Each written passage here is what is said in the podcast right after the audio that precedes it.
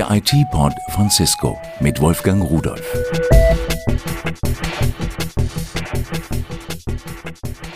Hallo und einen wunderschönen guten Tag. Ich begrüße Sie ganz herzlich zu unserem neuesten Podcast. Wir wollen uns heute mit dem Thema Migration befassen.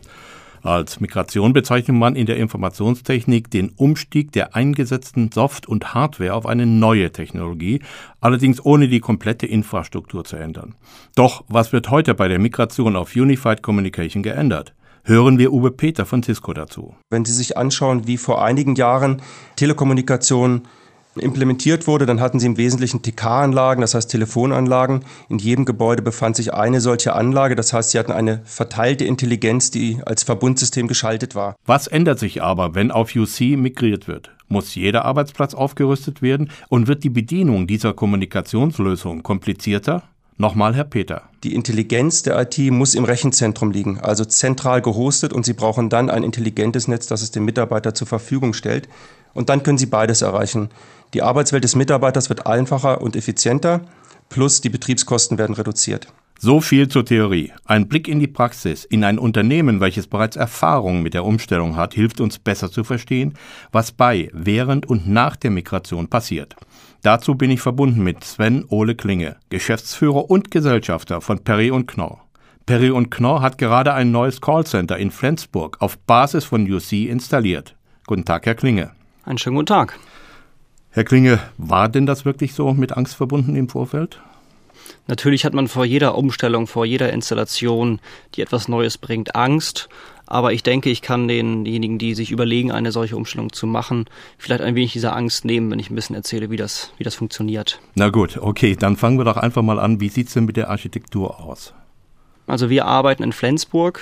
Der Flensburger Standort ist ein Schwesterstandort von Perry und Knorr in Berlin, als auch in Berlin, also an beiden Standorten mit einer UC im ASP-Modus. Bedeutet, dass wir eine Anlage haben, die per Application Service Providing von der Senko uns zur Verfügung gestellt wird. Das sieht so aus, dass die, ja, die wichtigen Komponenten, die Steuerung, die ACD-Anlage im Grunde genommen in einem Rechenzentrum ausgegliedert ist, outgesourced ist, dass der Senko gehört, dass natürlich auch alles redundant ausgelegt ist, dass wir dort Ausfallsicherheiten haben und dass der Großteil der Intelligenz dort im Rechenzentrum aufgehoben ist und wir nur relativ wenig Komponenten bei uns im Haus haben, was für uns natürlich einen schnelleren Umstieg auch möglich macht oder einen schnelleren Einstieg möglich macht. Wie war denn das mit der Installation? Wie lange hat die Installation gedauert und vor allen Dingen, was wichtig ist, was haben Sie für Kosten pro Arbeitsplatz oder pro 100 Arbeitsplätze? Also der Installationsaufwand, natürlich muss man vorher in die Projektphase einsteigen.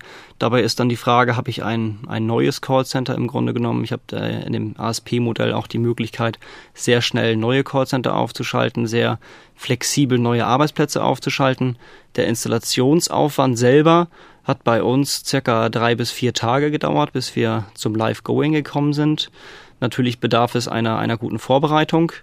Der Installationsaufwand in Kosten betrug circa 3000 Euro und man bezahlt pro Platz eine monatliche Miete, die je nachdem, welche Ausstattung ich für den Arbeitsplatz in, in Aufwand reinnehme, zwischen 50 und 100 Euro circa liegt.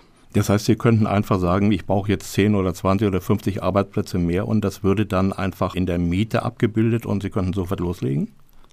Genau richtig. Im Grunde genommen würden dann auch weitere Komponenten, falls weitere Komponenten im Netzwerk des Standortes genutzt werden müssten, also falls ich nicht genügend Ports, Switche oder sonstige Anbindungen habe, die wären in dem Mietpreis mit drinne. Das heißt, die Senko würde dementsprechend das Netzwerk bei uns erweitern. Natürlich muss ich die Arbeitsplätze selber mit Netzwerk ausstatten, aber im, im Serverbereich würde das Ganze von Senko dann dementsprechend vorbereitet werden.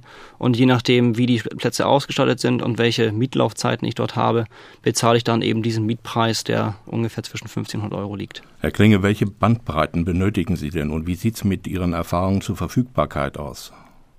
Dadurch, dass das Ganze redundant ausgelegt ist, sowohl im Rechenzentrum als auch bei uns, sind die Verfügbarkeiten sehr hoch. Das heißt, wir haben eine, jetzt zum Beispiel für die, für die Anbindung ans Rechenzentrum, für die Callsteuerung, eine 1 Mbit SDSL-Leitung dort im Einsatz, die mit einer Fallback-Lösung auf 56 Kbit arbeitet. Das heißt, im Grunde genommen werden über diese Leitung die, die Dienstemerkmale übertragen und da reicht zum Beispiel jetzt die 56 Kbit-Leitung für circa 200 Nebenstellen. Das heißt, bis zu 200 Nebenstellen, bis zu 200 Arbeitsplätzen könnte man auch auf 56 Kbit arbeiten.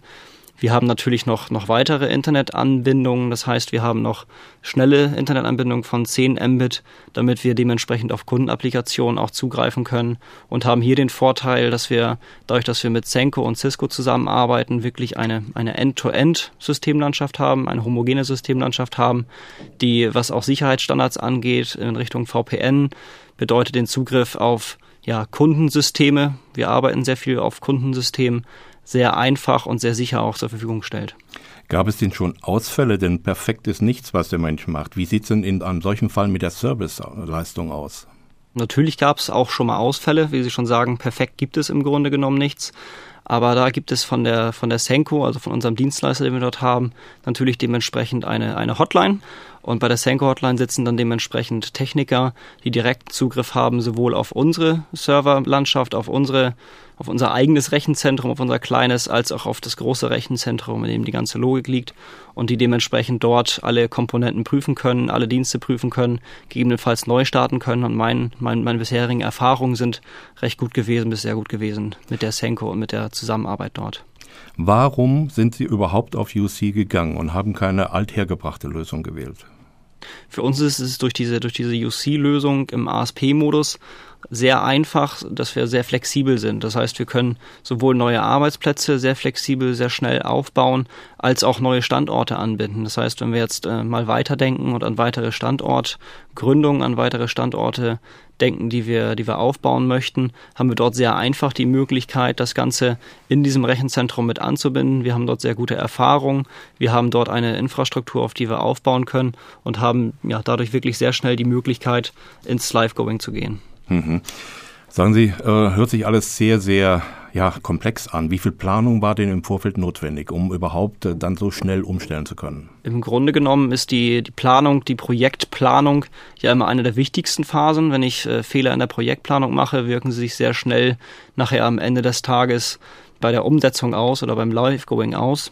Kommt natürlich immer darauf an, wie viele Arbeitsplätze ich haben möchte, wie viele Dienste ich haben möchte, also wie komplex das Ganze ist. Möchte ich inbound, möchte ich outbound machen? Habe ich eine IVR, die ich mit einbinde, die konfiguriert werden muss und so weiter und so fort. Als wir mit dem Bereich gestartet sind, haben wir relativ klein gestartet im Outbound-Bereich. Da war eine relativ geringe Projektphase, die, die wir einsetzen mussten von vielleicht drei Tagen, die wir, die wir dort eingesetzt haben. Aber natürlich muss man schauen, dass wenn man wächst, dass man dementsprechend die anderen ja, Themen dann auch noch mit reinnehmen muss. Herr Klinge, jetzt mal Hand aufs Herz. Sie haben anfangs des Gesprächs gesagt, es hätte drei Tage gedauert, bis das System lief. Wie viele Manntage haben Sie denn wirklich tatsächlich gebraucht dafür?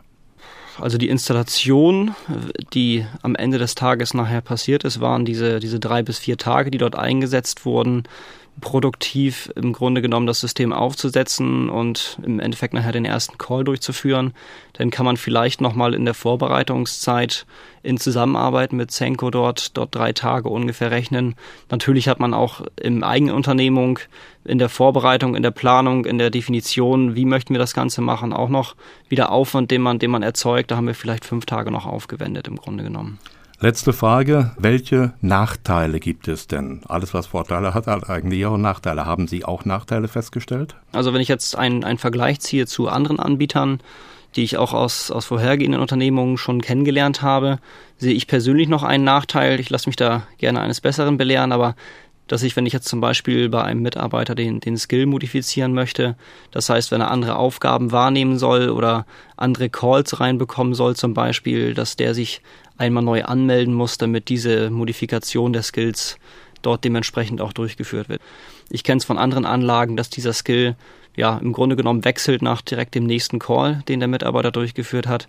Hier ist es aber so, dass ich wirklich den Mitarbeiter einmal abmelden muss, wieder anmelden muss und dann greifen die neuen Skills, die ihm zugeteilt wurden. Herr Klinge, schönen Dank für den Blick in die Praxis, den wir tun dürften. Ich wünsche Ihnen noch einen schönen Tag. Dankeschön, einen schönen Tag Ihnen auch noch. Ich denke, dieser Erfahrungsbericht nimmt vielen ein wenig Angst vor einer Migration. Die Zukunft gehört auf jeden Fall der UC. Nächste Woche bringen wir Ihnen ein weiteres Beispiel zur Migration auf UC. Bis dahin wünsche ich Ihnen einen stressfreien Tag und Tschüss. Das war der IT-Port von Cisco mit Wolfgang Rudolf. Hergestellt von der Voxmundi Medienanstalt Köln 2008.